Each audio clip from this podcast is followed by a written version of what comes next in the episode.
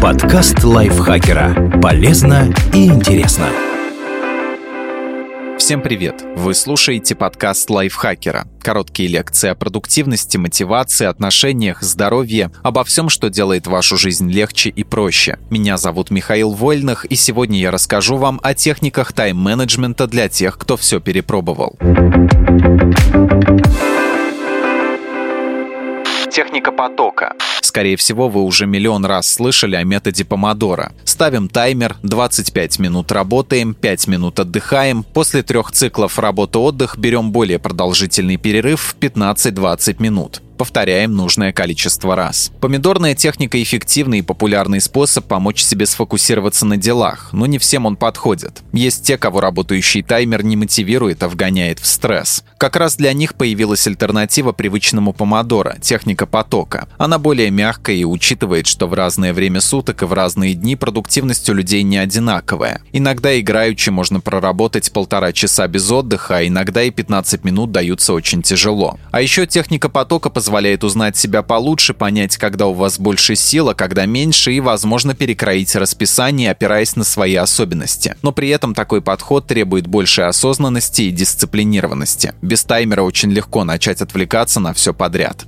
Как применять? Зафиксируйте время, в которое начали работать. Работайте столько, сколько вам комфортно. Когда почувствуете, что нужен перерыв, снова зафиксируйте время, чтобы оценить, как долго вы работали. Поставьте таймер на временной интервал, необходимый вам для отдыха. Здесь главное не перегибать палку. За три минуты не отдохнешь, а после трех часов зависания в соцсетях работать уже и не хочется. Когда таймер прозвенит, вернитесь к делам и повторите цикл столько раз, сколько потребуется.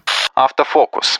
Этот метод подходит тем, кому тяжело даются жесткие техники тайм-менеджмента, когда дела строго привязаны к дате и времени. В целом он рассчитан на людей, у которых часто меняется настроение и которые могут резко охладеть к одной задаче и воспылать страстью к другой. Основная идея автофокуса в том, чтобы заниматься только теми задачами, которые хочется выполнять прямо сейчас, или хотя бы теми, которые не вызывают резкого сопротивления.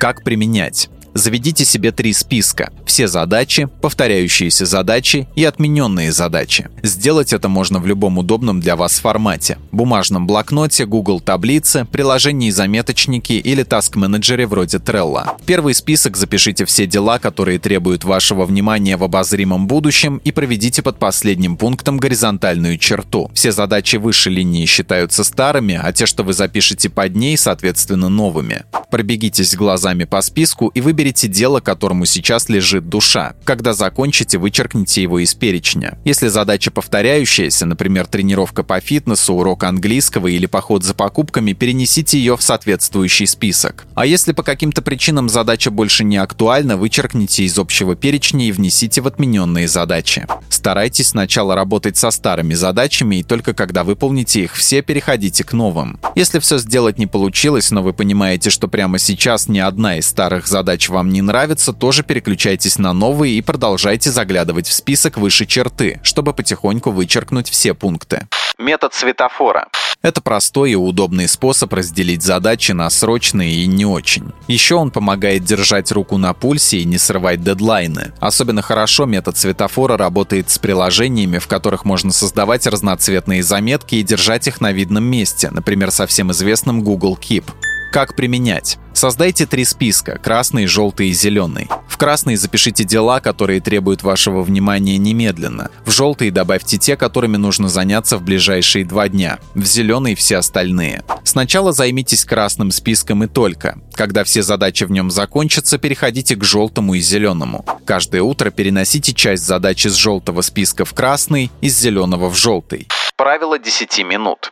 Возможно, вы уже слышали о нескольких приемах с таким же названием. Они могут быть сформулированы так. Уделите задаче всего 10 минут, если не затянет, можете закончить. Если дело занимает меньше 10 минут, приступите к нему прямо сейчас, не откладывая. Но есть и еще вариант правила 10 минут. Он помогает раздробить большие и сложные цели на маленькие и более достижимые. Другой важный его плюс в том, что с задачами 10-минутками относительно просто справиться. Значит, в конце дня перед вами окажется длинный и красивый список дел с проставленными галочками, а это очень мотивирует на новые подвиги.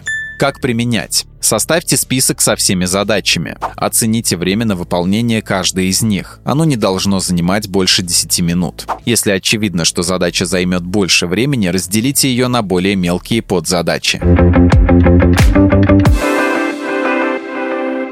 Спасибо Асе Плошкиной за этот текст. Подписывайтесь на подкаст Лайфхакера на всех платформах, чтобы не пропустить новые эпизоды. Ставьте ему лайки и звездочки, это помогает узнать о нас новым слушателям. Свои впечатления о выпуске оставляйте в комментариях или отзывах в приложении. А еще включайте наш подкаст «Сейчас скажу». Эта аудиовикторина понравится тем, кто хочет проверить свои знания и заодно весело провести время. На этом я с вами прощаюсь. Пока. Подкаст Лайфхакера. Полезно и интересно.